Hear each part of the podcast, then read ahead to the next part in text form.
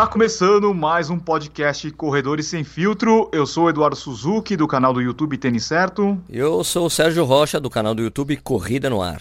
Estou de volta. Semana passada, o Ricardo Nishizaki me cobriu. Isso, é que tem que manter o nível nipônico, né? Do, do, do podcast. Sempre tem que ter um japonês, né? Exato. Eu tentei o Marcel, só que o Marcel não podia. O Marcel estava em Brasília, né? É, o Marcel do Mania de Corrida. Ele tava na estrada ainda. Foi pra Brasília quando eu liguei pra ele. É isso aí. Semana passada eu estava no Ceará. Foi um convite uh, meio às pressas que a Olímpicos fez para uma galera que ajudou na co-criação do Olímpicos Corre 1. E daí, no meio da semana, eles falaram assim: pô, você tem que ir para pro interior do, do Ceará para a gente gravar aqui um como se fosse um documentário é, de vocês correndo 124 quilômetros já com o tênis. Sei, como assim? É, então, é, como assim? E daí, até a galera que, que produziu o documentário, os caras ficaram sabendo três dias antes.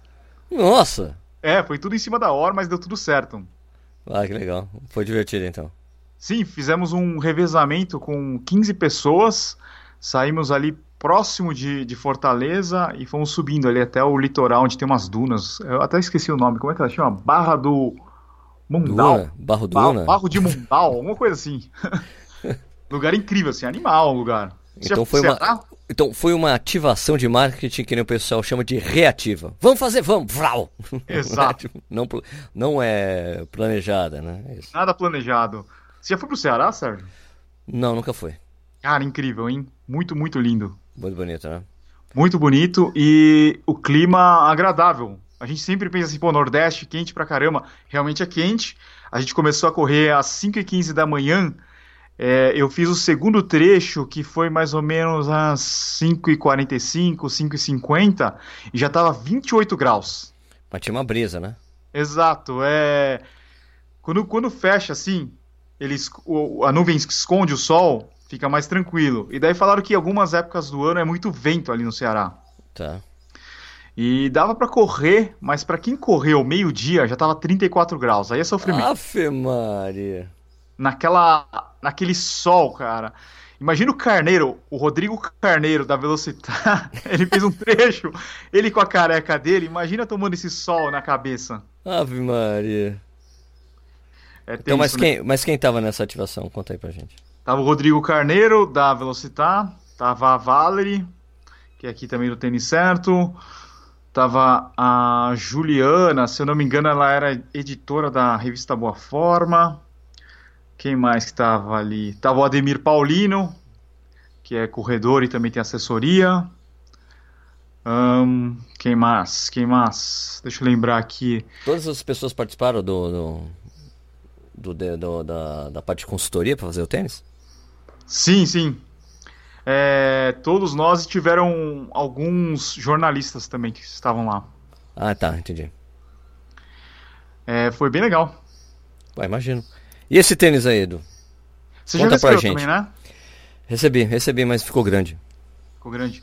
Bom, vamos começar lá desde o começo. Há mais de um ano a gente está trabalhando aí nesse tênis. A Olímpicos convidou alguns influenciadores, algumas pessoas mais técnicas, como a Raquel. É, a Raquel também estava lá no Ceará. Raquel Castanharo. Raquel Castanharo, é, chamaram alguns jornalistas, algumas pessoas é, de design, né, da própria, da própria Olímpicos, da Vulcabras, e no total foram 25 pessoas que se juntaram lá no Rio Grande do Sul, onde fica a sede da Vulcabras e a parte de desenvolvimento de produtos, para a gente trabalhar junto na criação de um tênis que atendesse os corredores, ahn, todas as características que o corredor brasileiro gosta e tivesse um preço acessível, que é o que a Olímpicos busca, né, na maioria das, é, dos calçados que eles produzem.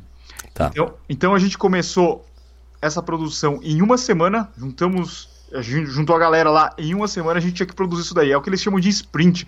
É, um, é uma técnica que o, o Google desenvolveu, né? Quando o Google vai desenvolver um produto ou vai criar algum serviço novo, eles juntam lá os profissionais deles e em uma semana eles têm que sair com alguma coisa. Então eles pegaram. Então é um brainstorm de uma semana. Um brainstorm de uma semana. No final da semana, na sexta-feira, você tem que ter alguma coisa em mãos. Tá. E daí a galera lá da Olímpicos eles começam a trabalhar na execução desse projeto. E os caras levaram um ano para criar isso daí. A gente fala assim, pô, o tênis é, tem um defeito, tem faltou testar e a gente pensa, pô, é, os caras erram em algumas coisas, não, não só da Olímpicos, né? Tô falando de todas as marcas, da Nike, da Adidas, Mizuno, ASICS. Tá. E daí, quando a gente faz parte desse projeto, a gente tem o nosso nome envolvido, a gente percebe que não é tão fácil assim, cara. É, é muita coisa que você precisa fazer. Tá, claro. Mas é que é, a especialidade dos caras é fazer tênis. Exato, né? E, uhum. e daí você por isso, que a gente tem, por isso que a gente tem essa visão crítica, porque os caras fazem tênis, né? Isso, e daí você tem a parte de testes também, né? O cara saiu o tênis lá do forno, você tem que começar a testar, porque uma coisa é o projeto, outra coisa é na prática, você colocar o, o tênis no pé e ele sair conforme a gente imaginava no projeto. Tá. E, e assim, ó, vamos falar do tênis. A gente teve a oportunidade de correr na semana passada com ele. Eu já tinha corrido com o protótipo, que é uma coisa que, que é bem interessante. Os caras mandam dois modelos é, diferentes, eles não falam quais são as diferenças. E depois tá. no final você tem que preencher um relatório falando, cara, qual que você gostou, quais são. O que, que você gostou mais do modelo 1 e do modelo 2? O é, que, que você melhorar, melhoraria, né? Tá. Então eu corri com o protótipo, fiz a minha avaliação e na semana passada a gente correu com o tênis praticamente finalizado. É, eu digo praticamente porque eles ainda fazem uma tiragem reduzida antes de fazer a tiragem em massa, aquela que tá. vai, vai ser comercializada. Então, Mas aí são alguns aju pequenos ajustes. Pequenos ajustes. Provavelmente. Ajuste de produção, provavelmente, né? Isso. Provavelmente esse que você recebeu, ele faz parte desse primeiro lote. Então, você vai ver que alguma coisa ainda deve mudar nesse segundo lote que vai ser vendido a partir de dezembro. Mas o que mudaria necessariamente? O que, que, é? Mas o que, que mudaria, assim? Por exemplo, eu achei a, a língua muito alta. Tá. É, não era igual ao do protótipo. Eu não sei por que, que eles mudaram a língua, deixando um pouquinho mais alto. Acho que tem, meu, alguns milímetros mais alto. E, e, chega a incomodar durante a corrida. Essa é a minha percepção. Daí cada corredor acha uma coisa, né? O Carneiro, por exemplo, ele achou normal. Ele falou que ele nem lembrava do tênis durante a corrida dele. Tá. É, aquecimento do tênis, eu não senti nenhum aquecimento.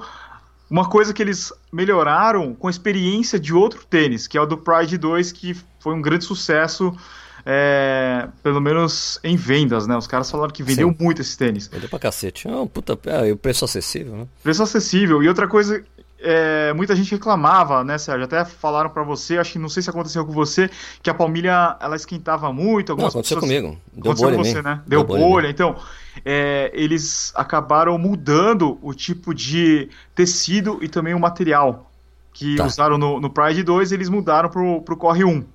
Tá. Foi um, um tecido mais macio, o, o tipo de espuma é ortolite. E eu, pelo menos, correndo mais de 15 km com o tênis, num calor bem alto, que estava tava lá no Ceará, eu não tive nenhum tipo de bolha, nada, não aqueceu nada. Para mim foi perfeito. E para as outras pessoas também. Não, não vi ninguém dizendo que, que teve bolha no, nos pés.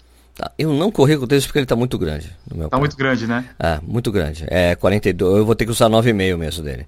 Né? E normalmente eu uso 42. Ele ficou muito grande, então eu falei, meu, Falei, ó, puta, arruma um 9,5 para mim, até porque vai ter, a gente vai para alter do chão, né? A gente uhum. vai falar sobre isso. E eu falei, cara, não dá, mas eu coloquei ele sem meia. E daí eu vi como o material tá mais legal, mesmo da, da palmilha. Né? É true to size, né? A numeração que é indicada para as pessoas. É o true to size de verdade. Isso. E uma coisa que fazia parte do, da descrição do projeto é que o tênis que deveria ter uma forma mais larga. Isso até foi uma, uma sugestão que a Raquel deu e as pessoas que, que têm o pé mais largo falam assim: ah, por que, que a gente não pode fazer diferente do que a maioria da, dos tênis que são vendidos no Brasil fazem. Vamos fazer um tênis com a forma um pouco mais larga, até mesmo se a gente comparar com outros tênis da Olímpicos, é, um diferencial seria, né, essa forma claro. um pouco mais larga. E acho que você percebeu isso, né? Percebi, percebi. Achei a forma bem mais agradável no sentido. Eu, eu tenho duas críticas ao tênis. Tá, pode falar. Só duas críticas. Aqui. Anota aí. Drop, não gostei no drop de 8, acho que o drop tinha que ser pelo menos de 6. Eu sei que é uma grande evolução em relação ao drop que eles usavam, eu sei que eles querem fazer uma graduação assim, de, provavelmente, Isso. mas eu acho que por ter, exatamente, por chamar a Raquel, por ter vocês, assim, pessoas que são bem ligadas a isso aí, ter um drop de 8 que é um DOP que quase não existe, quase ninguém existe, quase ninguém usa, eu achei esquisito. Achei que 6 seria uma coisa fantástica, você podia ter feito uma, feito uma coisa, talvez, isso é só uma sugestão, como eu não participei desse processo, eu vou meter minha boca no trombone. Podia ter feito, por exemplo, a coisa que a, que a própria Skechers faz, faz uma palmilha com um pouquinho de drop, né? Se for o caso, né? Pra, tipo, pra aumentar um pouquinho. Mas 6 eu achava legal. E eu não eu, eu fiquei também surpreso com o peso do tênis. Achei ele pesado, né? 300 gramas. Né? E porque e, ele é alto, né? Mas eu acho que tem uma tendência. A gente já falou, eu já falei com você sobre isso, né? Mas assim, como tem essa tendência hoje de, de você tem tênis altos, mas leves, ao mesmo tempo leves, né? Eu achei que talvez eles podiam desenvolver uma uma uh, um material que fosse bem leve, entendeu? Que fosse responsível. Eu sei que isso demanda tempo. Né? E eu acho que a coisa que a gente já acompanhou no exterior, a gente sabe que o, um, o desenvolvimento de um tênis demora entre dois e quatro anos na gringa, né? É verdade. Né? Eu acho que foi tipo uma coisa rápida demais para entregar rapidamente um produto, uma coisa que eles têm essa agilidade. Mas é, o, o, você vê que, se eu não me engano, o Ultra Boost demorou oito anos, demorou quatro anos para eles entregarem o primeiro modelo, né? Então, eu acho que pode, talvez podia ter feito com mais. Eu entendo a necessidade, a, a, essa pressa né, da Olímpicos, essa agilidade que eles têm no produto, mas eu acho que podiam ter de, desenvolvido mais, tipo, fazer o que a, os caras fazem na gringa, é isso, né? É quatro anos para desenvolver o produto, mas quando o produto está pronto, você já tem a sequência dele, praticamente já toda a série de produtos já prontas, né? Já tem o outro modelo, depois de um ano você já tem um modelo, modelo aperfeiçoado e vai indo, né? Sei lá. Sim, a gente tem que entender que a Olímpicos, ela praticamente é mercado brasileiro, então já é diferente, né? Você pega uma, uma Adidas, ela vai vender para o mundo inteiro, então ela tem uh, um volume absurdamente grande, porque você está falando de vários países, enquanto a Olímpicos ela tem um volume grande para vender dentro do Brasil. Sim. E quando a gente fala de Brasil, é, o valor é uma coisa assim que uh, talvez seja um limitador. Não tem como a Olímpicos fazer um tênis de 800 reais, né? Porque um, os caras gostam de volume, os caras têm que vender muitos pares. Então, só para a gente entender o drop, por que, que ele não é 6, por que, que ele não é 4, a gente entende não, que. Eu não peço nem 4, nem pedi 4. Pra mim não, não, não legal. mas a gente, a gente até discutiu isso daí quando a gente estava no projeto. A gente falou, pô, por que, que a gente não diferencia e faz um drop 4, como a Skechers, como a Salcone, como a New Balance, tem alguns modelos é, seria um diferencial. Mas, ao mesmo tempo, a gente é, vê que já seria uma grande evolução para Olímpicos, passar de um tênis que era 12 milímetros para 8, né? Não comparando com os outros modelos com as outras marcas, mas já seria um passo, sabe? Claro. Além de ser um pouco mais democrático, porque a gente a gente estava a gente tava pensando, pô, uh, a maioria das pessoas que vai comprar esses tênis, hoje elas usam tênis de 10 milímetros de drop. A gente não quer fazer um, uma, um, um, tênis que o cara já sinta tanta diferença. A gente vai evoluindo aos poucos. É, eu imagino assim que, a, que a, para a própria Olímpicos, eu não sei essa informação se é correta ou não, mas eu, é uma coisa que eu imagino que aconteça. Os caras vão querer trabalhar, essa franquia corre por mais tempo, né? Os caras estão investindo uma puta grana nisso daí. Eu imagino que vai ter um corre, sei lá, de repente um corre de competição, um corre, uh, de repente, para o cara correr na trilha, sabe? Então, é, eu, não, não deve estar tá fechado, falar assim, não, vai ser 8mm no, no corre 2, no corre 3. Eu imagino que aconteça assim, ah, corre competição, corre race, sei lá, eu tenho um drop mais baixo, mais leve. Uh, a ideia, a princípio, é que o tênis tivesse 250 gramas. Eu acho que já começa a ficar bem interessante, né? Sim, eu acharia bem legal. Só que Pô, Podia gente... ser 260, 250. É, é. Acho que 300 é muito simbólico, velho. É. né? Número 3, assim. Podia ser 280 gramas. é, o meu tá com 291. Mas, ó, o Cabedal Init já melhorou bastante. Você vê que o material é muito bom. Não sei Ah, não, se é, você tem olha, essa eu- percepção. Não, eu boto o meu, eu boto minha cara bater, assim, tipo, que a, a coisa que, que eu sempre falei, já falei em palestras do Corredor Sem Filtro, acho que já falei, que eu falo, bem, eu preciso ver qual é o comprometimento da Olímpicos mesmo com a, com a corrida, né? Qual é, porque eu, eu, eu- já disse aqui, o meu temor era que, não, vamos fazer isso aqui, pronto, ah, não vendeu bem, para, a, linha de running acabou, vamos fazer outra coisa, entendeu? Não tá dando certo, né? É, mas pelo menos eu estou vendo que, ah, não, o movimento é esse mesmo. né? É. Que ele já teve, já teve isso no passado de querer fazer o tênis, aí faz, aí não, não muda a coleção. Mas pelo menos estou vendo um comprometimento. Essa coisa do, do, do cabedal realmente é uma grande. Esse, esse tênis, sem dúvida nenhuma, é uma grande evolução ao que a Olímpicos fazia. É verdade, é Principalmente no que diz respeito ao cabedal. Né? Só me incomoda um pouco o fato de usar o, o mesmo esquema de amarração da Nike. Né? Aquele tipo meio flywire, assim, né? Sim, é, Né? é que você tem que ter uma solução para Pra ter o Nietzsche, né? para ter o Nietzsche, é. Não, mas é que, é que como é o fiozinho ali, é, tipo, é igual, né, velho? É. Convenhamos, tipo assim, não- é, é o esquema, é um esquema Firewire, né? Sim. Eu sei, eu sei que tem uma solução. A Adidas fez uma solução para esse tipo de, de cabedal, né? Desse tipo Nietzsche, né? Eles têm uma solução. Só que a solução tem peso, né? Exato. Não, que é o caso do Ultra Boost, ele Do tem uma cage. solução boa, é o que tem um cage, mas cara, tem o Uncaged que tem uma solução interessante lá também. É, então, eu acho que a solução seria você fazer um formato de meia, 360 graus, né? Você tirar a lingueta e fechar ele total. Sim. Tipo o Epic React, Exato. Né? Exato. Fechado. fechado. É. Se você não fechar, você vai ter que colocar alguma coisa, ou dentro ou fora. Sim, sim. Porque o, o, o Uncage, ele tem uma estrutura dentro, né? Sim. Sim. É uma, é uma estrutura, tipo, é uma aplicação, né? Meio que sintética ali por cima, não é? Isso. Né? Que parece que tem os ilhós ali, né? É. Tipo uma simulação do que seriam ilhós. É. Mas assim, sem dúvida nenhuma, é uma grande evolução. Né? Uma grande evolução do que eles estão fazendo, do que eles vinham fazendo. Achei bem legal, legal eles terem essa preocupação de chamar pessoas ligadas ao esporte, né? Para ajudar no desenvolvimento de produtos, isso é muito importante, né? Mostra que está antenado, ó, vamos chamar pessoas legais aí para ajudar, né? O desenvolvimento eu acho legal mesmo. E, e o grande negócio também é você faz- botar no pé das pessoas e também criar outros tipos de ativação, né? Não adianta. O que eu vejo na maioria das marcas, o cara pode falar que ele lançou um baita produto, mas quem tá correndo com esse tênis aí? Né? Verdade. O, o- eu acho que assim, o sucesso dos tênis da Nike foi o quê? Os caras lançaram os modelos, colocaram no pé da Elite, fizeram os caras ganharem prova, e daí isso daí foi ah, passando para o corredor amador, que falava bem também do tênis, né? Então acho que isso levou ah, o grande sucesso dos tênis da Nike. É, tem que ver como, é que- como é que a Olympics vai fazer isso. Se bem que a coisa tem a apelação do preço e essa. E, e a possibilidade de ativações que outra, tipo uma marca como a fila não tem, né? Que é, tipo, seria o concorrente direto É, da Olímpicos no mercado brasileiro, né? Que faz é, tênis de corrida, né? É, é, tipo, porque a fila ela não tá mais presente, né? Nas corridas, como já foi antes, né? Você É. lembra que uma época que ela patrocinava a Mara- a Maratona de São Paulo, ela tinha um, um stand gigante na Maratona de São Paulo. é. né?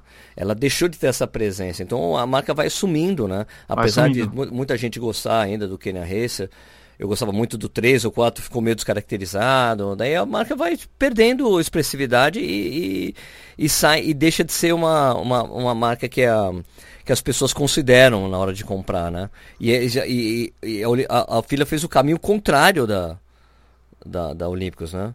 Que a Olímpicos né, tinha essa, sempre teve essa coisa com o Rio de Janeiro, mas não tinha muito produto, fazia um Rio especial, não sei o que lá, mas agora tá se mostrando, olha, vamos aí, né? né? Uma coisa que a gente desenvolver um percebe- produto tal. Né? Uma coisa que a gente percebe, Sérgio, é que se o, a marca não tem uma constância, pode ver, ela vai esfriando demais. É, você vê, a Nike, ela vai lá, ela lança um Pegasus, depois lança Pegasus Turbo, Zoomfly 3, é, Epic React, Epic Infinity. Os caras estão. É, é constante, é constante, constante. Agora você pega, por exemplo, o Boost. Os caras lançaram lá o Ultra Boost, Energy Boost, Ultra Boost e vai esfriando, esfriando. Vamos Pure continuar. Boost, Pulse é. Boost. Tudo os nomes. Pure Boost, Pulse Boost é a mesma coisa, sei lá. É, é, ele continua, daí vai esfriando o negócio, né? Os caras não. É, não só da Adidas, mas das outras marcas também, da Ace, que fala assim, pô, lançou o Nimbus e ficou no Nimbus até o 20 e poucos. Um, os caras lançaram o Meta Ride, depois de muito tempo vem o, o, o Glide Ride. É, é, o cara tem que o cara tem que estar tá constante, constante trabalhando, ativando isso daí, é, colocando no pé das pessoas, mudando de, de, de, coleção, de cores, né? Você vê a Nike, ela lança um modelo, a cada três meses tem uma cor nova, né? Yeah. É. Então, a gente percebe que se, o, se, a marca não faz isso, vai esfriando, como você bem uh, exemplificou no caso da fila. Exato. Bom, e vindo em paralelo com o lançamento de Corre 1, a gente tem uh, o Bota para Correr, né? Que a, a Olímpicos está vindo desde uh, do. Acho que foi o primeiro semestre? O primeiro? Foi, né? Ou segundo semestre? O, o Jalapão era o primeiro semestre ainda, não? Primeiro semestre? Ou era julho? Ou foi em julho? Se foi em julho já era o segundo semestre, né? Bom, então veio com o Jalapão, bota para correr, depois o Pantanal, que aconteceu no mesmo dia de Berlim, a gente não pôde participar. E agora nesse final de semana, a gente tem. Foi segundo semestre, foi em julho. Foi segundo semestre, né? Ah, foi em julho já. E a gente tem agora o Alter do Chão, que é a última etapa. Você achou legal essa ideia aí de criar essas provas que talvez não seja tão aberta ao público, né? Porque é bem limitado o número de pessoas participando. Cara, eu acho muito legal. É legal. Tô chamando Corrida no Ar, é legal, a gente produz conteúdo, é interessante. Eu só acho que, assim, existe uma certa. É, é esquisito a gente correr em lugares que não tem o tênis, que a marca não tem um tênis específico, entendeu? Por exemplo, para correr na areia, como a gente correu no Jalapão, né? Entende? É, não tem modelo trail, né? Não, não tem modelo trail, não tem tipo assim, a gente sambou, eu sambei pra cacete lá. Mas, de qualquer forma, como volta a dizer, isso mostra a preocupação de mostrar para pessoas que são envolvidas corrida, pra, posicionamento da Olímpicos, ó, estamos querendo entrar nesse ambiente, queremos nos relacionar com as pessoas da corrida, queremos fazer experiências diferentes de corrida. Isso eu acho muito interessante. Sim. Né? É, se vai ter um efeito bom para a marca, eu acho que vai. Né? Perante as outras pessoas. É, mídia, pelo menos quando você vê as pessoas falando na mídia social dessa coisa que ia rolar lá, né? O retorno das pessoas parece, as pessoas gostaram bastante, acharam interessante a ideia, né? Sim. Eu achei assim, é, é, um, é importante para o posicionamento da marca. Mas, como a gente já disse, aqui, como acho que eu já disse para você, pô, eu acharia muito mais interessante, por exemplo, a Olímpicos, sei lá, patrocinar a tribuna de Santos. Isso mostra realmente um, né? Agora, ó, é a prova de 10 km mais rápida do Brasil. Né? Mostrar que tá, tá, olha, eu sei, eu sei onde estão os corredores mais rápidos, eu vou patrocinar essa prova, vou estar junto, vou ter um tênis especial para essa prova, sei lá, entende? Né? Eu acho pode que ser, pode, eu acho que pode ser isso que eles estão fazendo, mais outras coisas, entende? Eu acho que são dois casos diferentes. Você tem que ter assim uh, esse tipo de prova como o bota para correr, que você Uh, em tempos de redes sociais, você consegue ilustrar e chamar muita atenção porque é muito diferente. A, agora, esse tipo de prova, tipo Tribuna, Maratona do Rio, São Silvestre, é, é a prova que eu falo que é para colocar no pé da, da galera, sabe? E para as pessoas tá. consumirem. Então, Sim. uma é mais, sei lá, vamos dizer, institucional, para mostrar a marca, para mostrar, uh, fazer as pessoas falarem da marca nas redes sociais a outra é para botar no pé das pessoas. Tá, é, tipo, fazer algo semelhante que aconteceu no Rio de Janeiro, né? Que, que esgotou o tênis que estava sendo vendido na Expo. Esgotou. especial, né? Isso. Então, isso foi impressionante. Isso mostrou uma força enorme que eu achava que ele não ia acontecer, não, que o tênis é barato, as pessoas. Isso meu cai meio que por chão. Aquela coisa que a gente sempre ouviu, né, Edu? As pessoas não querem comprar o tênis barato. É verdade. A gente, a gente escutou muito isso. É. Essa tese foi pelo chão, porque, mas também é porque era um tênis especial da Maratona do Rio, né? Sim especial para as pessoas que iam correr a prova. Eu, daí caiu pro chão, porque o tênis, o tênis está vendendo bastante. Tem um preço acessível, né? Eu acho, e as pessoas estão comprando, tá vendendo horrores, cara, isso. Meu, então peraí, vamos repensar o que a gente acha, né? Do, do, do mercado. Não sei, né? Eu não sei se você percebe isso no canal, mas as pessoas são muito abertas a experimentar um produto nacional.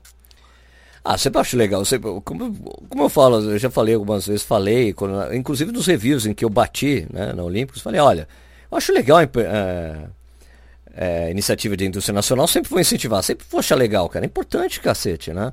A gente valorizar o produto que é feito aqui, claro, né? Eu só, a, a coisa que a minha crítica minha crítica com os produtos olímpicos que quero, espero que solucione sempre, né? Sempre tem espaço para melhorar, é coisa de acabamento, controle de qualidade e tudo mais, né? Mas, cara, o que eu acho legal, né? Essas iniciativas do mercado nacional, eu acho legal, sabe? O trabalho da Olímpicos, o trabalho da FILA, acho sempre importante, cara. Né? Sim. E outra coisa. E você, acho... e você, o que você acha? E outra coisa, eu acho... não, eu acho super importante. Eu acho que. Quais são os países que têm uma marca própria, né? Você conta é. nos dedos. Na Espanha tem a Joma. A Itália tem a Diadora. A Suíça tem a On. Suíça tem a On. A Alemanha tem a. Qual que é a Alemanha? Tem a. Tem aquele Salming. De onde é aquele Salming? Ah, é, não é. É, é Alemanha. Sueco? Acho Alemanha? É Alemanha. Ou, eu acho, não, acho que é um país, é um do, é, lá pra cima, não é, é Suécia. sueco. Acho que é Suécia, deixa eu ver. A Alemanha tem o Alpha Wolf, né, também. Tem, tem. É sueco. Isso, isso. Salminha sueco. Tem aquele Innovate. Esse é da Inglaterra. Inglaterra, Innovate? É. Tá. Uh, e, e a fila agora é Coreia do Sul. Isso, é coreana. É, Japão tem várias, né? Japão Sim. tem. Esque, Mizuno. É, mas é, são poucos países que tem uma marca nacional, né? Verdade. E. Ah, não, o que eu ia falar, ô Sérgio, também a vinda da Under Armour pra. Verdade. Pra Vulcabras é uma coisa muito boa também, porque aquela, rola, deve rolar aquela troca assim de, de conhecimento, né? Ah, com certeza, com certeza. Importante para Olímpicos ter essa possibilidade com uma marca assim, né? É, mas o, pelo que eu fiquei sabendo, sabe quando o tênis tem o hover, que é aquela tecnologia da, da Under Armour? Hover. Hover. Hover. Hover. Esses tênis são só montados aqui no Brasil ou já vem prontos de fora ou são gringos? Hum. Mas ainda interessante, né? Sim, sim, sim, sim. Foi por isso que teve aquela, não polêmica, polêmica entre aspas, sobre o Bandit, que tinha o Bandit que era gringo e depois começou a ser feito aqui, as pessoas não gostaram, é isso? Isso, isso, isso. Mas ele não tem Harvard. Não tem Harvard. Sem Harvard não tem Harvard. Não, o Hover tem o Infinity, eu acho que o Velocity. Entendi. Só que... Uh, é isso aí. Tá, então você gostou, você gostou, você gostou do resultado do Corre 1? Gostei, gostei. Eu acho assim que. Está do seu agrado? Está do meu agrado, mas eu acho que ainda precisa de algumas melhorias. Para o tá. primeiro tênis, eu acho que ficou excelente. Excelente. Legal. Mas algumas coisas ainda precisam mudar. Eu acho que é normal, né? Você pega todo primeiro tênis uh, precisa de mudanças, né? Você vai falar assim, pô, quando coloca no pé da galera, fala assim, pô, tem que mudar isso aqui, baixar um pouquinho mais. Por exemplo, na minha opinião, lingueta tem que ser um pouquinho mais baixa, um pouquinho mais fina, né? Não precisa de tanto enchimento de espuma na lingueta. Ah, porque até diminui o peso do tênis, né? Diminui o peso. Contraforte, eu acho que, para mim, o tênis tem que ter. Não tem que ter clipagem, sabe? Tá ou faz uma clipagem mais macia. Eu tenho o meu Aquiles meio zoadinho, né? Aquele zoado. Aquele zoado. Só que pelo que me estavam me falando, quem, tem, quem aterriza com calcanhar, é, se não tem o clipe de contraforte, fica desconfortável o tênis também. Ah, é? Ah, é. puta, eu não tenho essa sensação, né? Como bastante é. ocorre de médio pé. Quem aterriza com calcanhar tem aquele, aquele tênis que não tem o suporte de calcanhar Sente é, esquisito. O tênis fica instável. Fica instável. Interessante. Interessante. O uh, que mais que, que eu acho que dá pra mudar? Eu, eu acho que poderia ter uma versão em mesh, de repente. É. Uma, o, o corre um Nietzsche, corre um mesh. Acho pra também deixar o tênis ia... mais leve. Isso, é com o mesh ele ia ficar bem mais leve, não ia? Ia ficar mais leve. É legal que ele não tem costura interna. Não tem costura interna, isso eu achei que a maciez dele, para a maioria dos corredores, vai agradar, porque eles fizeram um, o Dual Flow, que é um, uma espuma de dupla densidade, um, 40 na parte de cima e 30 na parte de baixo. Daí dá aquela sensação, sabe, quando você calça, você fala assim, pô, o tênis é, é macio. Sim, sim, sim. Porque a gente tem esse problema também, Sérgio. Aqui no Brasil, uh, a percepção vai, vai acontecer na loja, né? Você calça o tênis e fala assim, pô, esse tênis aqui me agrada ou não? Agora, se vai agradar na corrida é um outro detalhe. São outros 500, né? É, mas a, essa sensação de você calçar na loja e gostar é importante para o brasileiro. Tá, isso varia mesmo, né? De acordo com a galera, né? Varia mesmo. Bom, eu quero. Vamos ver correr com ele, mas eu tenho que pegar o 9,5. Não ficou legal esse não, pra mim. É, eu acho que você vai ter que fazer a sua experimentação lá no Alter do Chão. No Alter do Chão, eu vou descobrir. A Torque é tranquilo, né? Tranquilo. Eu deixei com meu filho, cara, pra ele coube direitinho. Ele calça, calça 43. Pô! Deu certo pra ele. Quantos anos ele tem? Tem 15. Caramba, 43. Ele vai ser igual o André Lancha. então eu falei, você tá fudido, cara. Vai ser difícil comprar tênis pra você. Ó, tô dando uma olhada aqui no site da Olímpicos. É, os tênis são unissex, né? Então, eles vão do 33 ao 48. Isso também é legal, hein? Olha, isso aí é bom, hein? 48. Uau. Aí o Lancha. Lancha, tem tênis pra você, Lancha? É, acho que a gente chegou a discutir lá também na, na Vulcabras é que o pé das pessoas tem crescido. Cada geração que passa, você vê que o pé tá maior, né? Se você for ver o pé dos nossos pais e agora a geração do teu filho, você vê que o pé tá crescendo pra caramba. Pezão, tem que aumentar essa grade aí, porra. Tem que aumentar essa grade. Daqui a pouco tem a, a evolução, vai ter cara com pé número 50, né? Nossa, o lancha do futuro será 51. Será boa ideia. 51. lancha 51, boa ideia. O ano do nosso Mundial. É. O nosso? É. Como assim? Nosso? O nosso. Nosso o que, cara? O nosso da minha nação, não, é, não sei se é a sua nação. Nação, cara. Vocês ganharam a Libertadores para ganhar esse Mundial aí? Atravessaram o mundo para conquistá-lo? Não tinha, não tinha Libertadores naquela época. Ah, não tem, mano. Então já era, não é Mundial. É, vamos mudar de assunto? Olha, ó, eu falo pra você, eu sou curitiano, todo mundo sabe, né? Mas para mim, esse mundial de vocês é a mesma coisa do mundial, primeiro mundial do Corinthians. Eu não reconheço, velho. Eu acho ridículo aquela história. Entendeu? Os caras falam, nós somos bife, somos nada, mano. Pelo amor de Deus, aquilo lá não, não rolou. Não é possível. Eu não reconheço, cara, aquele mundial do Corinthians. Pra mim, eu sou campeão mundial. Ganhamos a Libertadores, depois ganhamos lá. Né? O primeiro, não reconheço. Bom, vamos mudar de assunto? vamos. Queria falar uma coisa aqui do preço do tênis, R$ 349,90. Você acha, você acha um bom preço? Eu acho. Bom preço é o nome de um supermercado lá em Recife, né? É, da, é do Walmart, né? É da rede é, do Walmart. Bom preço, é. Bom preço. A rede Bom Preço. Tem até cartão de crédito. Cartão de crédito Bom Preço. É. Eu acho o texto legal, como a gente acabou de falar, né? Que eu acho que, tipo, meio que mordia a língua, achando que as pessoas não compravam tênis barato, mas olha só, né? O tênis vendeu bem. Eu acho que ah, o fato de, de vocês estarem compartilhando bastante na mídia social, do tênis corre eu acho que vai ter um agito, uma, uma, vai ter uma, uma correria para comprar esse tênis, as pessoas estão ansiosas tal. Até por causa dessa, dessa história aí, não, chamamos as pessoas para fazer o melhor tênis de corrida já feito no Brasil, né? É...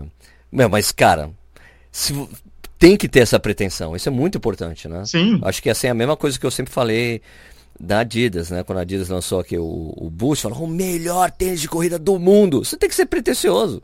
Não, né? Você tem que. Você, e, é, e vocês se reuniram para tentar fazer isso mesmo, né? Sim. A intenção sim. era essa, né? Vamos fazer o melhor tênis de corrida já feito no Brasil. Legal, então acho que essa coisa vai atrair bastante as pessoas a experimentar esse tênis aí. Né? Mas ao mesmo tempo, tiveram alguns comentários lá nos nossos Instagrams hum. de pessoas falando, pô, mas é muito caro esse tênis aí. ah, você tá zoando. Teve, teve. Ah, mas vá fanculo. O cara é o, é o Next por cento, pô. Não, e daí a gente tem que pensar assim, ó, que é 349 o preço sugerido de lançamento do tênis, né? Daí o cara falava assim, ah, mas eu consigo comprar um Pegasus com esse valor. O Pegasus compra, com então. desconto, né? É, compra o Pegasus então. A gente sabe que. O cara que, que, que vende por 100 real o tênis. É, então. Você pega, por exemplo, o Pride, ele custava 249, mas na promoção ele sai por menos de 200 reais. Pois é, então. As né? pessoas são, meu. Não, essa coisa, as pessoas reclamam de preço, cara. Com um tênis barato desse, pelo amor de Deus, né? E eu fui na Decathlon essa semana. É, você tem aqueles tênis lá, os baratos, lá de 69, 99, mas depois se você muda para uma outra linha é, mais bem acabada, pô, os tênis lá tem de 300 reais também, 349, e eu, eu não... Eu, entre o, o Corre 1 e o tênis da, da Decathlon de 349, 349, eu pegaria o Corre 1. Pois é, então. Né? Você vai pegar um tênis da Decathlon por 349, é... daí você já vai ficar pensando, pô, aí é caro, né? Porque o cara vai, ele vai, ele vai pensar no tênis de 69 da Decathlon. Né? As pessoas fazem essas referências, não sei, é...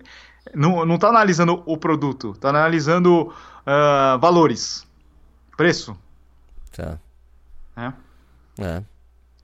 Mas, pô, 349 é um baita preço. Ah, com certeza. Pressão, velho. Pressão. Agora as pessoas reclamar que tá caro. Ah, meu, não é possível, velho.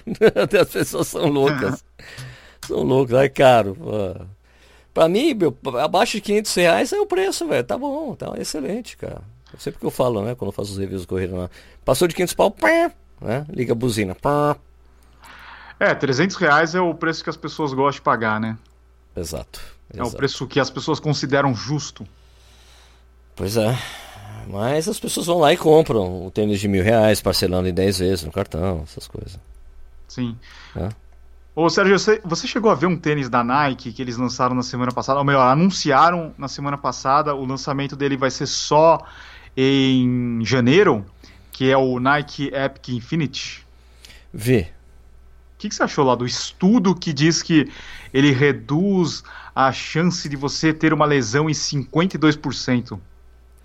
Isso é balela, né?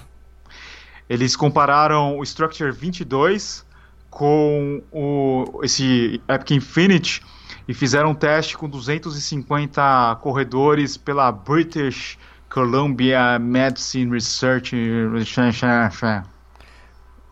Velho, um estudo pago pela Nike. É, não sei, eu não sei como é que é esse tênis aí, o que, que ele tem de diferente não, viu? Olha, estudo só, só, só acredito com, com a análise da nossa amiga Raquel Castanharo. Ela já falou que ela acha bem difícil isso daí acontecer. então. Ela já colocou lá que não, não existe muitos estudos em cima de lesão e tênis. Essa correlação é, é bem complicada. Pois é, é, porque até para você poder fazer esse reduz a lesão, você teria que acompanhar os corredores por, por muito mais tempo. Porque uma lesão às vezes não acontece de uma hora para outra, né? Então você teria que fazer um acompanhamento de pessoas. Porque assim, é, é estu, o, o, problema de fazer estudo sério é, sobre corrida é muito, cai muito nisso, cara. Você tem que acompanhar um grupo durante um bom tempo, que tenham características semelhantes, que corram distâncias semelhantes, sabe? Condicionamento, peso, tudo. Então, é por isso que tem muito estudo com corrida feito no exército. Porque você consegue nivelar, entendeu? o nível atlético das pessoas, o peso e tudo mais, entende? Então você afirmar um negócio desse eu acho muito precipitado, não? É, talvez o, a lesão da pessoa não tenha acontecido em, é, dentro de um período de tempo que, que o cara está sendo testado, né? Pode ter, pode ter iniciado antes e você não sabe. Então, cara, é, é que o problema é que as lesões não são causadas simplesmente por causa do, do, do, do, do jeito que você está correndo com o tênis, né? A lesão pode, ser, pode acontecer porque você tem um, um, passado de lesões, você aumentou de uma hora para outra a, a intensidade ou o volume de corrida, tem uma série de coisas que entram na conta, né? Você falar que um tênis reduz o, a coisa é precipitado, assim como é falar que tipo fortalecimento previne lesão. É. Né? A gente sabe que ajuda, a gente não pode afirmar categoricamente. Eu acho que se, se tem alguma coisa que ajuda você a evitar lesão, é você fazer fortalecimento. Né? Você fortalece, você fortalece a musculatura para você ter menos né, probabilidade. Mas isso também é uma coisa meio que a gente chama de, eh, de, de anedota, né? É, não, tem, não tem estudos que comprovem isso. Se você fortalecer, você não vai se lesionar. É complicado, é difícil fazer esse tipo de coisa, né? Muita coisa é por experiência de treinador. Fala, meu, toda vez que eu coloco o cara para fazer fortalecimento, ele se lesiona menos, né? Mas de relato, né? Então, eu vou ver esse negócio, eu vou procurar esse negócio do Epic Infinity para poder comentar. Sim.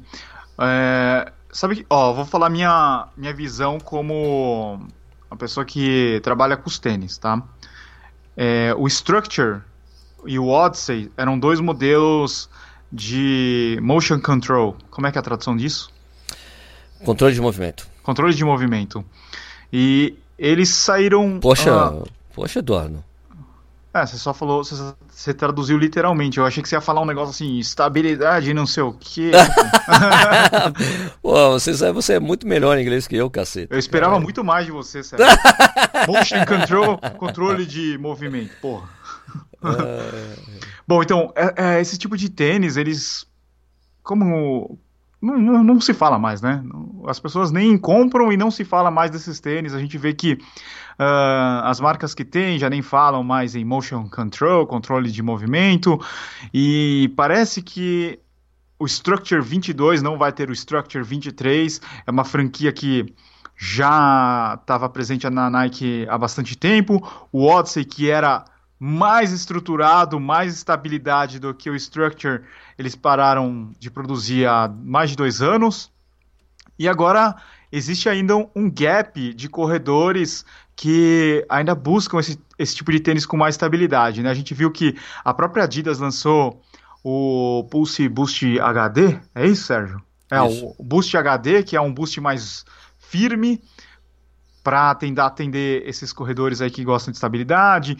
Tem é, Ultra Boost com mais estabilidade, mas uh, na Nike eles acabaram tirando esses dois modelos. Então, é, para atender os corredores que gostam ainda desse tênis, os caras viram no Epic uh, uma forma de, sei lá, atender com um tênis com mais estabilidade. Então, eu entendo que os caras estão lançando uh, para cobrir uh, essa, essa demanda. Tá. E sei lá, os caras têm que criar uma história para falar, putz, ó, Ó, o pessoal que gosta de, desse tipo de tênis, tá vendo? Tem esse modelo aqui. É, isso é a minha visão mais comercial de por que, que a Nike está lançando esse tênis. É, tirar o tênis de motion control, né? Isso. Agora deixa eu ver uma coisa. O problema é que enquanto a gente está falando que eu estou dando uma pesquisada, certo? Não tem nenhum link para esse estudo. Não tem nenhum link para esse estudo. A, a Raquel até postou ontem falando sobre isso. Não tem nenhum link para esse estudo. Então não dá para acreditar em um estudo que você não consiga é, ver. Entendeu? Você lê qual foi a metodologia, quantos corredores, quanto tempo eles correram. São 250 corredores, né? 226. Cadê? 226? Aqui, 226. Nike trabalhou com o British Columbia Sports Medicine Research Foundation to test the product on 20, 26, 226 runners. Eles correram durante 12 semanas usando o ou o Epic React Infinity Run ou o Nike Structure 22 Run Show. Então, eu, então o, o, o problema, eles agravaram é, qualquer, qualquer coisa de, de, qualquer lesão, o tempo que eles ficaram sem correr durante três ou duas ou três corridas e a dor pós-treino. O resultado encontrou, né, o resultado chegou que eles tinham quem corresse com Nike Infinity Run tinha 52% é, menor chance de se, de, de se, se lesionar. Mas aí, o, eu acho que você pode ler esse estudo de outra maneira. Você correr com o, Structure 22, você se lesiona mais do que correr contra o tênis. acho que você tem que ler ao contrário. Não é? Sim. Porque o, o, o React é um tênis sem estrutura, né? Eles devem ter feito isso. Eu estou vendo aqui, a foto dele é um pouco maior. Ele tem uma placa, parece que tem uma placa de estabilidade no, no calcanhar. Ele é um pouco mais estruturado no calcanhar. E eu acho que o, esse estudo mostra justamente o contrário. Que é, você não pode correr com. Se você correr com um tênis de motion control, você tem 52% mais chance de se lesionar. 40 do que você correr com outro tênis, porra. Né? Se você não tem acesso a isso, você pode chegar a qualquer conclusão. Vocês só estão falando isso aqui, velho. Né? Pois é. É isso que eu tô, é isso que eu tô vendo aqui. Mas será que é um, é um, é um React mais firme? Eu acho que é um React mais firme exatamente para pegar essa, esse gap das pessoas que eram acostumadas com tênis mais estruturado, né? Com mais controle de movimento. Para você ter, porque eles como eles são, porque como essa coisa de pronação e, e essa coisa de tipo de pisada, a Nike não banca mais, né? Não banca mais. Não então eles estão tipo fazendo esse tênis assim, ó, um tênis com mais estabilidade para quem precisa, né? Para quem é, sente essa necessidade. Então dá para ler dessa maneira para mim, Edu. Olha, correr com o tênis você tem 52, porque assim, você tem que ler corretamente aqui a coisa, né? Correr com o, o React Infinity Run, você tem 50% é, chance de se lesionar menos do que você estivesse correndo com o React, com, com o Structure. Essa é a diferença. Era o, o, cara, o cara corria com um ou com o outro, entendeu? A, a comparação foi feita com outro tênis da Nike. Né? É, eu acho um pouco estranho quando tem o estudo feito pela Institute of Something, né? British Columbia Sportsman's Research Foundation é uma, uma, entidade de pesquisa, não é uma revista de, de uma revista que, que produz aqui é, mostra estudos, entendeu? Tem que ver se esse estudo vai ser publicado, porque o estudo do, se não me engano, o estudo feito é, do, pelo pessoal da Nike pro pro pro ah, caralho, Vaporfly? Pro Vapor não foi, não chegou a ser publicado, foi publicado outra coisa, um estudo feito depois eles terem feito alguma coisa. Os estudos eles guardam para eles, eles não mostram. Então eles ficam falando isso e você não tem acesso ao estudo para você poder ter uma visão crítica, entendeu? Sim, ó. Por exemplo, eu, vou dar um exemplo aqui. Eu, eu gosto muito de tomar Yakult. Tá? Todo dia eu tomo um Yakult. E eu penso que o Yakult vai melhorar a minha corrida, porque melhora o intestino, é, falam que melhora a imunidade e tal. Daí eu tomo um Yakult por dia, né? Daí tá. Falei, meu, por que, que eu tomo Yakult? Fui dar um Google aqui, Yakult e atividade esportiva, melhoria, benefícios tal. Daí, daí você vai encontrar no Google alguns estudos e alguns artigos falando, não, Yakult melhora tal. Daí você vai ver quem que fez o estudo. É um instituto lá de pesquisas do Himalaia Tá, tem um estudo, mas e daí? Da onde que tá esse estudo? Que, que, que, que eles. Que, que, quem, quem foram as pessoas que foram testadas? Você não tem nada, sabe? Mas você fica meio desconfiado. Você fala, pô, eu gosto de Yakult e tal. Melhor, melhor pensar só que o Yakult faz bem do que você tentar pro, procurar a evidência científica, né? Verdade. Porque não vai ter. Você vai ver, você vai ver que o, a Yakult patrocinou lá o, o estudo, né? É, eu tava vendo até. Você já assistiu aquele, aquele documentário no Netflix, o Game Changers? Não. Pô, você vê que. É, quem que patrocina uh, as associações de, sei lá, do coração, do, do colesterol, não sei o quê? É, é tudo empresa, sei lá, você vai ver lá, é empresa de, de fast food, empresa de uh, cereais processados, né? Então você vê que alguém tem que bancar essas associações, esses, esses institutos, né? Porque em troca o cara vai ter tipo uma uh, um artigo, alguma coisa, vai contaminar a, a internet com essas informações, né? E daí acaba Sim. virando verdade isso aí. Verdade. Né? Então a gente tem, tem que sempre estar tá dando uma olhada nas entrelinhas aí também uh, usar o nosso a nossa nosso senso crítico, né? Quando a gente vai ler alguma coisa. Exato. É, tem que sempre, sempre é, olhar com uma olhada assim. Porque daí você vai, nossa, você, olha, correr com tênis dá 52% de chance de você se lesionar menos. Daí você vai ver com quem, com, comparado com qual tênis? Um tênis da Nike. Um tênis estruturado. E você, você não acha perigoso, assim, quando você coloca esse tipo de informação uh, daqui cinco anos, como aconteceu lá com o Vibram?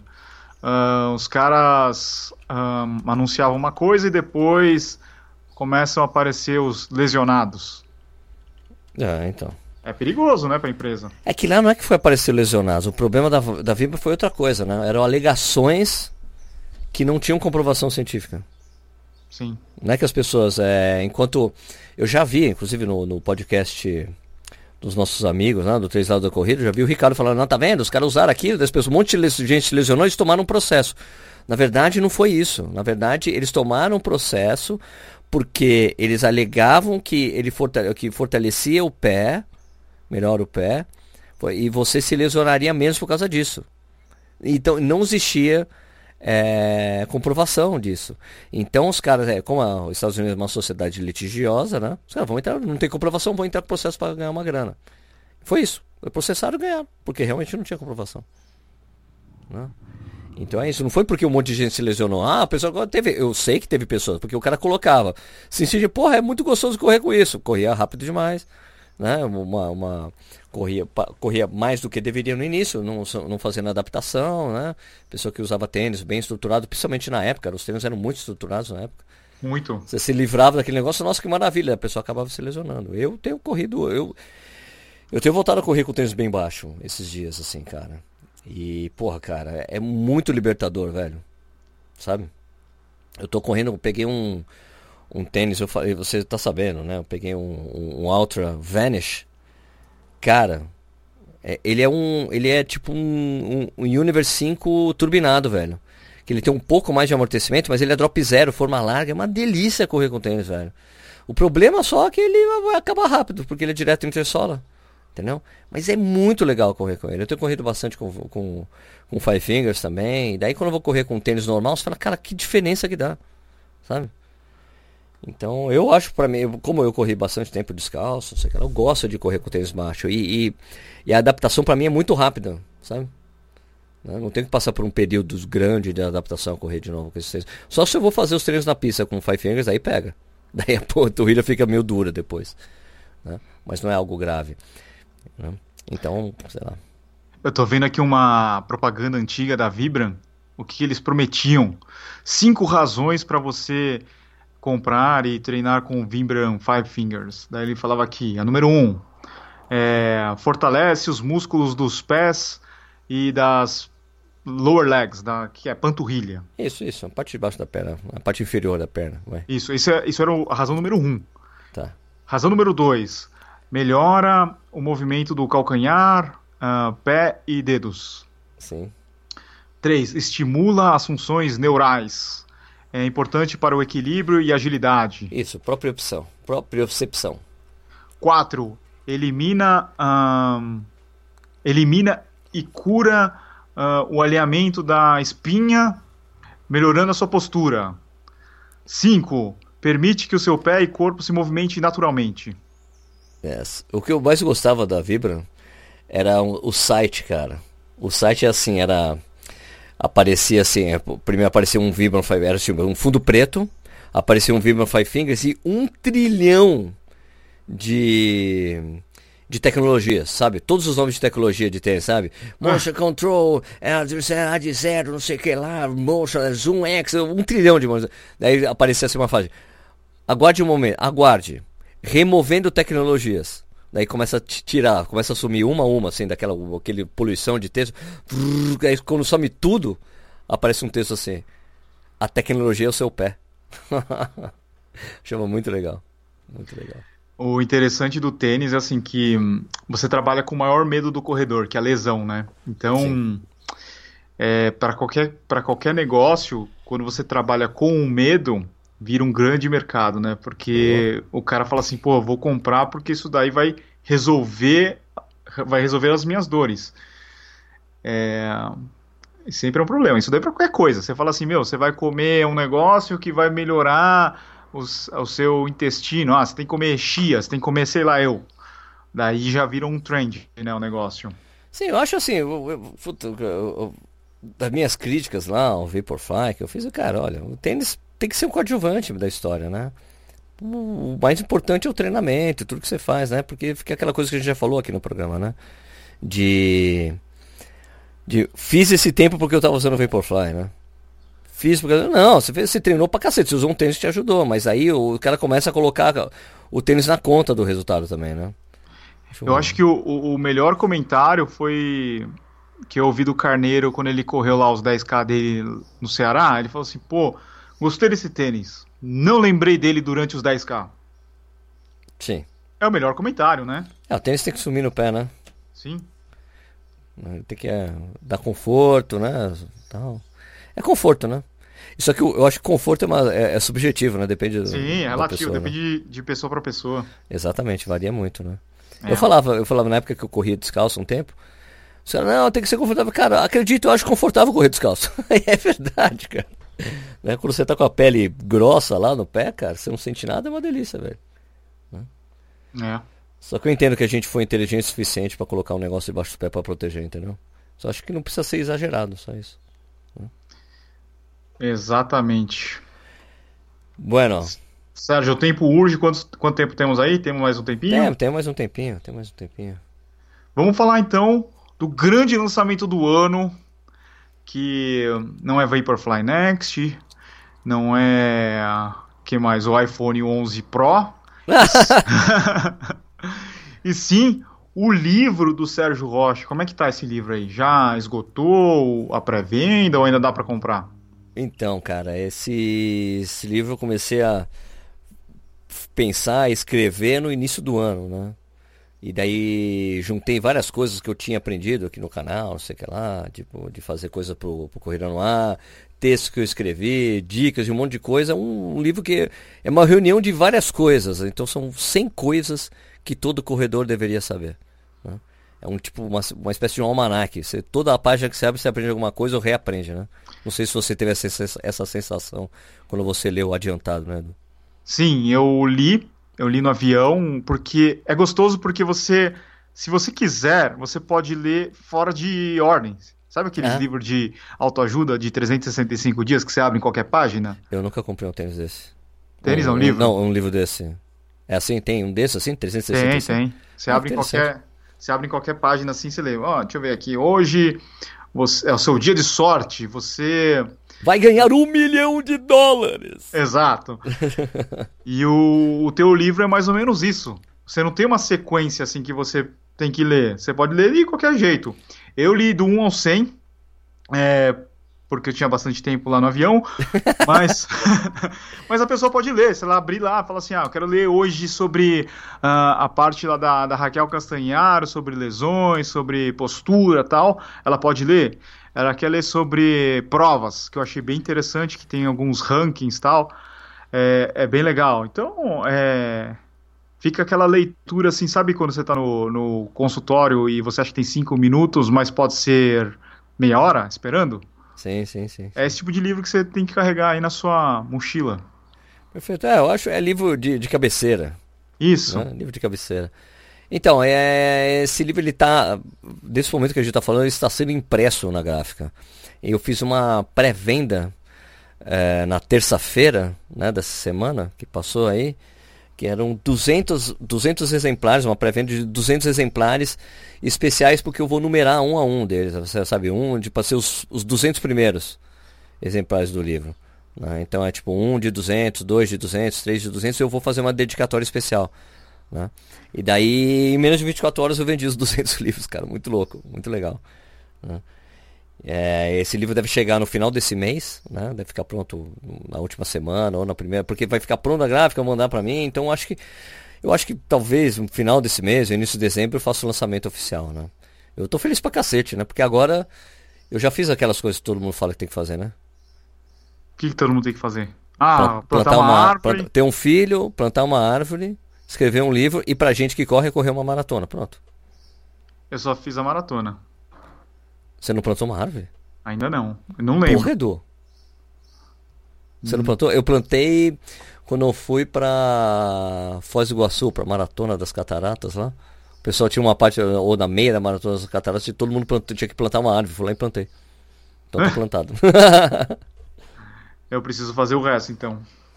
Está plantada a minha árvore, mano. Tá tudo pronto já. Então é. Espero que esse livro fique pronto rápido, assim, tem.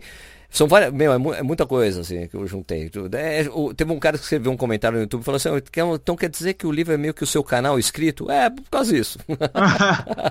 quase isso. E onde as pessoas vão poder comprar, Sérgio? Vou vender online, né? Pelo site, pelo Corrida no Ar. E nas provas que eu for, né? Então eu, eu acho que vai dar. Acho que vai dar tempo de eu levar para Pampulha.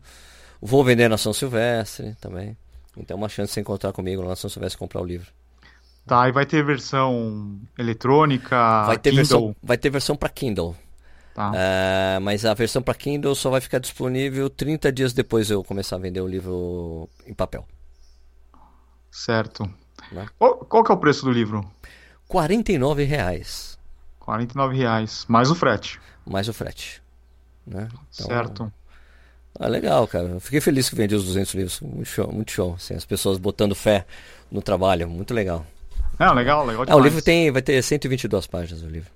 É um livro, não é um livro grande, também não é um livro pequeno, é um tamanho adequado aí para essa, essa intenção aí de contar essas, dessas dicas para as pessoas, conhecimento, passar um pouco de conhecimento para as pessoas, né? Os conhecimentos que eu tenho aí nesses 20 anos de corrida, 13 anos de trabalhando com especificamente com corrida, então tem o, prazerzão. Tem o prefácio do Sérgio Xavier, né? Isso, é, prefácio do Sérgio Xavier Filho, né? Sim. O Xará. E, pô, tô feliz. Ah, e tem a participação da Raquel Caçaera, né? Você já falou, né? Tem a participação da Raquel que ela escreve a partir de lesões, né? Que é essencial saber. Certo. Não, vai ser sucesso. Sucesso garantido. Puta, espero que sim, mano. Tô contando, espero com, conto com a participação de vocês isso aí. Vai ser legal, cara. Eu, eu nunca imaginava fazer um livro, mas na verdade tem um amigo que o Cássio Político, ele trabalha com content marketing, né? Que é marketing de conteúdo, que é diferente dessa coisa de, de influencer, essas coisas, é uma coisa diferente. Eles ele faz uma ele, ele ele, na verdade, eles fazem meio que o caminho, eles sempre fizeram o caminho de, de juntar empresas com jornalistas, agora eles têm feito também com, com influências, mas com, mas com foco em conteúdo, né? E ele estava falando, ele é um dos grandes especialistas né, nesse, nesse segmento aqui no Brasil. E a gente estava conversando das camisetas, né? Que eu falei que eu tinha feito, que eu tinha vendido as 200 camisetas que eu fiz. Ele, pô, escreve um livro, Sérgio. Escrevi um livro? Ele, ah, escreve um livro. Você as camisetas venderam bem, eu acho que um livro seu vai ser super legal, seu conteúdo é bacana, faz aí um livro. Eu falei, puta, mas o que, que eu vou falar? a gente ficou conversando, conversando, cara, e se eu juntar as coisas que eu aprendi, as coisas que eu gosto de falar, as dicas, né? Sempre, sempre tem gente que fala que, que quando começou a correr, entrou, conheceu meu canal, aprendeu um monte de coisa. Eu falei, cara, e se eu fizer isso num livro, né? Então é isso, de passar conteúdo para as pessoas, né? Tipo, passar conhecimento, né? Passar para frente o, o conhecimento. Eu Porque lembro eu, que... eu tenho, eu tenho, desculpa, Não, eu tenho um amigo que tenho um amigo que falava isso assim, falava uma coisa muito interessante para mim. Um cara que foi um dos meus primeiros chefes. Ele fala assim que, é, que conhecimento você precisa passar para frente, porque o conhecimento é uma riqueza. Se você é, é, ele fala assim, é, imagina você num barco cheio de dinheiro, com todo o seu dinheiro físico lá, e o barco afunda. Seu dinheiro afunda com você. Ele falou, se você, então você tem que passar para frente a riqueza. O, o conhecimento é a mesma coisa. Você não pode estar tá guardar todo o seu conhecimento com você. Você tem que passar para frente exatamente porque pelo menos você passou ele, né? Tudo que você aprendeu você passa para as outras pessoas. Né? Isso. O Vale do Silício ele ele cresce com essa mentalidade, né? As pessoas elas trocam ideia e de repente os caras estão criando uma startup juntos ou é, uma ideia do outro ela pode ser aplicada no teu negócio. E aqui no Brasil a gente tem muito disso, né? De guardar. Você fala assim, putz, eu tenho uma ideia aqui ou eu tô trabalhando num projeto, é só meu, assim, você se fecha, né? É. O americano ele é mais aberto para isso aí, né? De, de conversar. A gente ainda tem essa, essa restrição nossa, assim, de puta, eu não posso contar pra esse cara, ou é, não vou abrir aqui o, o que eu sei para os outros, né?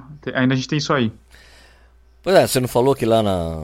Quando você foi na The Running Event no ano passado, lá nos Estados que os caras das marcas ficavam todo mundo tomando cerveja? depois? Sim! que não tem essa coisa. Eu, nós somos nós, eles são eles, né? Você viu o cara da Adidas, no, Adidas não, da, da Reebok, que é Adidas, né? No stand da, da ASICS, o cara da ASICS no stand da Brooks, e depois no final do dia tinha lá o happy hour, todo mundo junto, os caras, é, cada dia tinha uma, um happy hour de uma marca, você via todo mundo da feira junto, trocando é. ideia. É, então, impressionante, né? Sim. Sérgio, mais uma coisa. Agora a gente tem uma versão do podcast, além de Spotify, uh, Apple Podcast, Google Podcast, a gente tem uma versão no YouTube. Exatamente, eu tinha esquecido total de falar isso. Agora tem uma versão, tem um canal no YouTube do Corredor Sem Filtro que você pode escutar o podcast por lá também, se você quiser. Né? E você ideia a vantagem, vou dizer que talvez a grande vantagem de você acompanhar pelo YouTube, que você pode comentar, fazer colocar os seus comentários sobre o podcast, o episódio do podcast direto lá no YouTube, fica mais fácil a gente poder conversar com vocês sobre isso, além do nosso grupo, né, do Telegram, claro. É, eu fico hipnotizado, porque o Sérgio fez aquela. Como é que chama? Ondas de. É, espectro de rádio espectro de rádio, eu fiquei assisti assistindo, né? Porque agora você assiste o podcast lá no YouTube, você fica meio hipnotizado vendo aquilo lá, né? você é, que você fica o tempo todo quer saber se está sincronizado mesmo com a voz. Né? Será, que tá, será que tá mexendo realmente com a voz? Não, é que a gente trabalha com a edição, daí a gente fica olhando isso daí, agora com o podcast no YouTube também, a gente fica olhando também. É, é meio louco isso aí. Pois é, isso aí eu fiz lá no. Usei o After Effects para fazer. Da hora. E como é que faz para acessar o YouTube e se inscrever no canal? Então, é que a gente tem, como a gente ainda tem começou há pouco tempo, a gente não consegue colocar o, o nome ainda, né? No, no canal, eu vou fazer, né? Eu vou fazer assim, a, gente então, tem que fazer, a gente tem que fazer nossa campanha para as pessoas se inscreverem, entendeu? Então eu vou fazer o seguinte, eu vou. Quando a gente criar... passar de mil, quando a gente, se a gente passar de mil pessoas, acho que a gente pode já pode colocar um, sabe, tipo youtube.com/barra corredor sem filtro, mas a pessoa pode procurar lá corredor sem filtro que vai achar o, o canal. Eu vou fazer um link, então. Eu posso criar corredoressemfiltro.com.br barra YouTube, de repente? Pode ser. Para facilitar? Então vai lá, corredoressemfiltro.com.br é, barra YouTube. É, se, então, é, pode ter isso, mas ali, ó, tipo, se você colocar Corredores Sem Filtro na linha de busca do, do YouTube, você vai achar o canal lá. Né? Porque tem ah, as então coisas que a gente já falou, fácil. né? É, se você vai lá no YouTube e coloca Corredor Sem Filtro, você vai achar o canal. Né? É que depois a gente só vai poder colocar youtube.com barra corrida no ar, barra, barra corredor sem filtro, quando a gente passar de, de mil, mil inscritos no canal. A gente tem 36 inscritos por enquanto. É porque também foi muito. A gente, é, foi uma experiência, né? Colocar o primeiro ali para ver como é que ia ser, né? E agora a gente tem que fazer campanhas, né? Tanto nos nossos canais como nas nossas mídias sociais, que tem um canal para você acompanhar o podcast também. Bacana. E para quem ainda não está no nosso grupo do Telegram, acessa lá t.me barra corredores sem filtro ou dá uma busca lá no seu Telegram e procura o nosso grupo do Corredores Sem Filtro. Tem muita gente conversando lá, falando sobre tênis, sobre prova, sobre assuntos aleatórios também. Sim, é sim, só... passamos de 650 pessoas. É isso aí. É só procurar o nosso grupo lá no Telegram. Então é isso, Sérgio. Uh, recados finais. Uh, como é que faz para achar o Corrida no Ar? youtube.com/barra Corrida no Ar. E o meu canal é o Tênis Certo, então é só você procurar youtube.com.br Tênis Certo. Beleza. Quiser comentar alguma coisa sobre esse episódio, você pode ir lá no YouTube, no nosso canal. Você pode nem precisa escutar lá, só entra lá e faz o comentário desse, desse episódio. Fica mais fácil, né, Edu? Beleza. Valeu, Sérgio. A gente se vê. Uh, vamos viajar junto amanhã? Não, a gente já tá viajando, né? É, quando as pessoas escutarem isso aqui, a gente já tá lá, né, em Alta do Chão. Semana que vem a gente fala como é que foi essa nossa trip pro Pará. Beleza. Beleza? Fechou. Ótima semana, pessoal. Valeu, Sérgio. Abraço. Abraço a todos. Abraço.